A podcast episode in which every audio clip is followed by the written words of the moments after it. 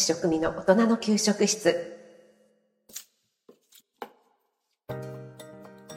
おはようございます。いつも聞いていただいてありがとうございます。初めて聞いてくださった方もありがとうございます。今日はお知らせがいくつかあって収録しています。まず一つ目今日ですね29日月曜日18時午後の6時からメンバーシップ限定になるんですが料理ライブ今月の特集の第4回目、えー、最終回を行いたいと思いますのでメンバーの方はぜひぜひご参加いただけると嬉しいです。今冷蔵庫にあるものを見て即興で作る料理ライブということで今月第4回目、え、最終回ですね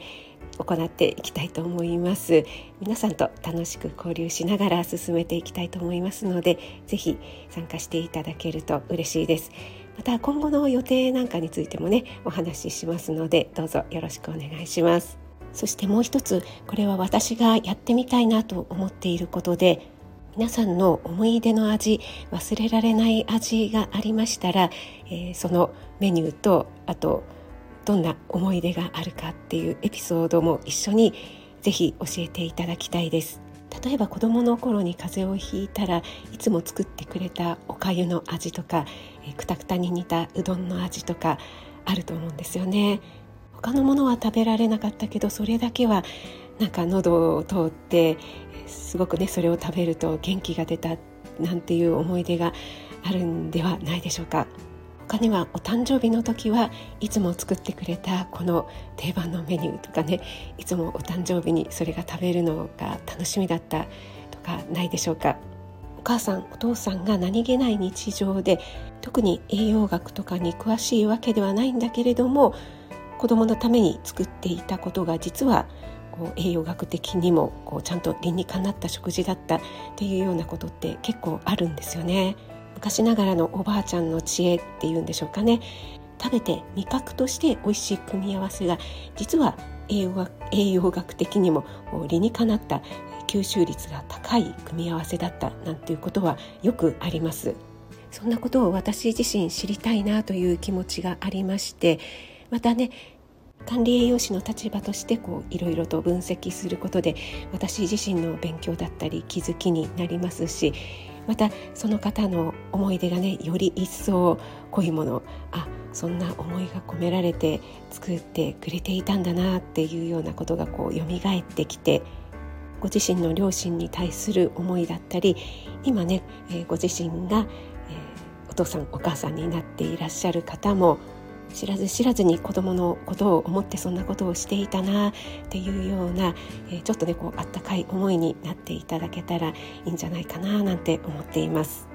少し時間のかかる作業になると思いますがまずは、えー、メンバーの方から順にですねやらせていただきたい、えー、いつもお世話になっているので何か還元できたら嬉しいなという気持ちでやらせていただきたいと思いますのでぜひコメントレターまたは DM でもあのインスタとかの DM でもいいのでエピソードとともにお知らせいただけるととても嬉しいです。またメンバー以外の方でもぜひこれを取り上げてほしいというのがそういったね忘れられない味がありましたらコメント DM などでお待ちしています。ものによっては取り扱えないものもありますのでご了承ください、えー、なんだろう例えばコンビニのあのファミチキの味とかまるまる屋の牛丼の味とかいうのはどうぞまた食べに行ってください。以上で終わってしまうと思いますのではいよろしくお願いします。今日の収録はお知らせということで本日月曜日午後6時ですね18時からメンバーシップ限定ライブを行います。ということと、えー、皆さんの忘れられない味思い出の味がありましたらエピソードとともにお知らせお伝えいただけると嬉しいですというお話をさせていただきました。それでは月曜日今日も素敵な一日と すいません最後に噛んだ。もう一回、えー、今日も素敵な一日となりますように。気をつけていってらっしゃい。